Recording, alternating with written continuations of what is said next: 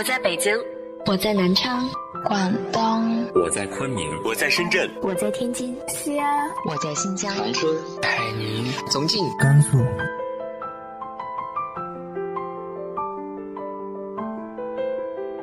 这里是 FM 幺八零八四，昨天的你的现在的未来，我是主播背着吉他的蝙蝠女侠。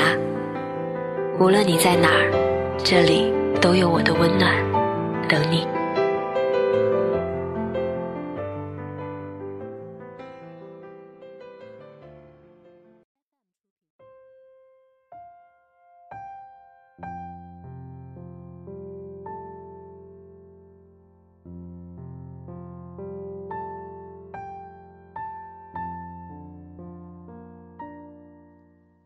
嗨，亲爱的你，晚上好。人生会有许多需要做艰难决定的时刻，不管出于什么原因做出的决定，人生是自己的，后果自己承担。所以，不要害怕旁人的眼光，做了才知道对错，对错也都要自己负责。今天大家分享的文章来自于陆河的《那个复读了四年的女孩》。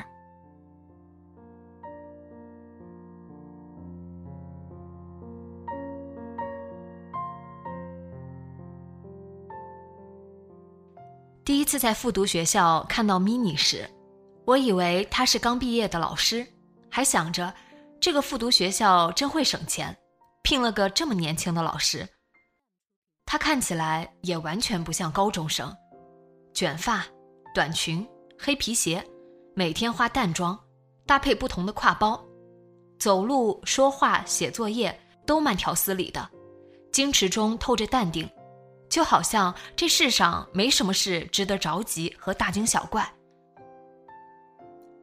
和我们这些穿着丑陋蓝白色校服、动不动一惊一乍的女生相比，就像一个端庄高贵的大家闺秀。看得出是那种内心丰富、有一个自己小小世界的女孩，几乎让我有些仰慕。然而，不知道是不是也正因为她那种颇显清高的气度，周围人都对她略带敌意。由于她一年四季几乎每天都穿短裙，大家给他取了一个外号 “mini”，不是私下背后偷偷叫，而是当面公开这么叫他，以至于我一直记不住他的名字，现在也依然想不起来。我到复读学校那年秋季，听说 mini 已经复读了三年，换了三所学校。我还听说，他除了第一年落榜了，之前两年都考上了专科，只是他不甘心，想拼个本科。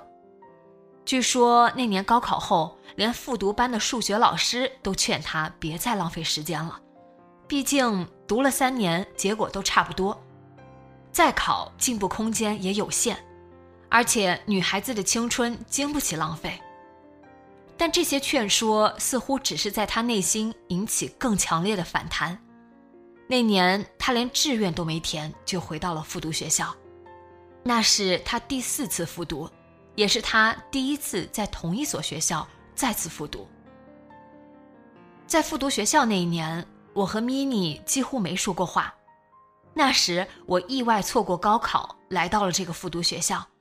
因为每次都考第一，处处受优待，课余时间总是被求问数学题的同学们包围。其实我能理解 mini 为什么不和我说话，因此也从未主动跟他说话。偶尔在路上遇到，我也会像他一样装作彼此互不认识。唯一一次和他说话是在快放寒假的时候。那天中午，我像平常一样去校门口的餐馆打饭，mini 刚好排在我前面。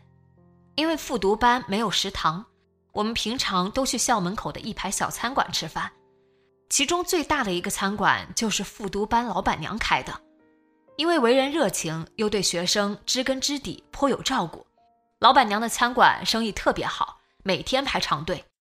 排到 mini 时，打饭的老板娘热情地招呼他，问他考得怎么样，寒假什么时候回家。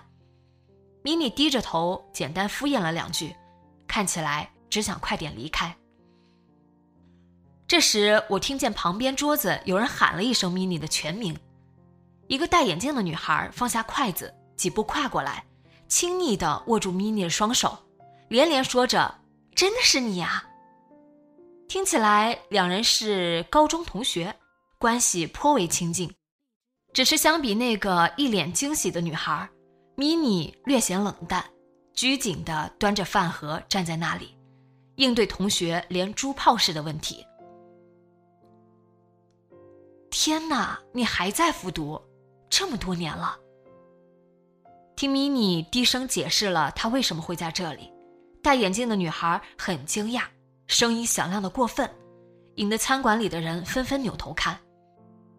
不是说你第二年就考上温师院了吗？没有，是一个专科，在黑龙江，太远了。米妮声音更低了，说自己有事，匆匆说了再见就要走。但他的同学显然意犹未尽，拉住他开始劝他，别太执着，别再浪费时间。要接受现实，退一步海阔天空之类的。米妮低头看着饭盒，礼貌的点头应和，一边试图拨开他的手。但戴眼镜的女孩似乎一点没察觉，只管自己继续滔滔不绝，又说起自己当年高考也发挥的不太好，只考了二本，但他在大学里很努力，最终凭优异的成绩签约他们的母校高中。很快就要成为一名高中英语老师了。哎呀，真了不起呢！忙着打饭的老板娘插了一句，显然一直分神听着他们说话，继而也劝起了咪妮。所以大家都劝你别再考了嘛，专科就专科呗，女孩子有学上就行了。你看看，你同学都快成你老师了。老板娘嗓门更大，这下不止店里吃饭的学生，连门口聊天的主妇和老人也扭头往这边看。哎呀，同学都当老师了，他还补习呢。听老板娘说了怎么回事后，那群看热闹的人啧啧惊叹，继而像大喇叭似的往外发广播。不堪忍受的咪妮终于拨开女同学的手，匆匆说了再见，端着饭盒逃出了餐馆。那个女同学似乎一点都没觉得自己伤害了米妮，还在后面说什么“再考一次，赶紧去上大学”。忙着打饭的老板娘点头附和，恭维她年纪轻轻就要当上高中老师，夸她聪明又踏实。那个女同学回了几句客套话，看起来颇为自得，几乎让我怀疑她是故意的，故意那么热情，故意那么一惊一乍。故意那么大声说话。从餐馆出来，走回复读学校门口，我看见了米妮。她沿着校门口那条水泥路走出了很远，穿过那片城郊结合部的农民房，似乎是往外面那片农田走。不知道是不是我自己的想法，总觉得他看起来有些失魂落魄。完全不同于平常那副端庄淡定的样子，我忍不住追上去，远远跟着他，一直走到那片城郊结合部的边缘，然后他发现了我，停下来看了我一眼。你有事儿吗？他说，声音带着一贯的矜持平和，以及前所未有的明明白白的敌意。没。没事儿。我慌忙转身往回走，走着走着还跑了起来，说是落荒而逃也不为过。其实就在他看那一眼的时候，我就意识到了，自己这种类似怜悯的行径已经冒犯了他，恐怕丝毫不逊于他那个女同学对他的羞辱。回想起来，那是我和咪妮唯一一次说话。后来，我考上了大学，去复读学校领取奖金时，听数学老师说，mini 考的还不如前一年，勉强能上个大专，大家都劝他去上，但他看起来不像会听劝。又过了两年，我从大学退学，重新高考，听数学老师说有人在临县遇见了他，也不知道他是不是还在复读。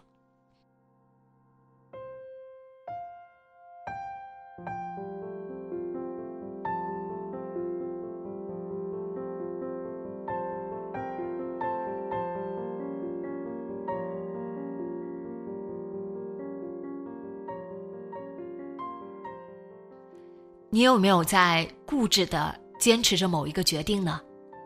直接在节目下方留言分享给我吧。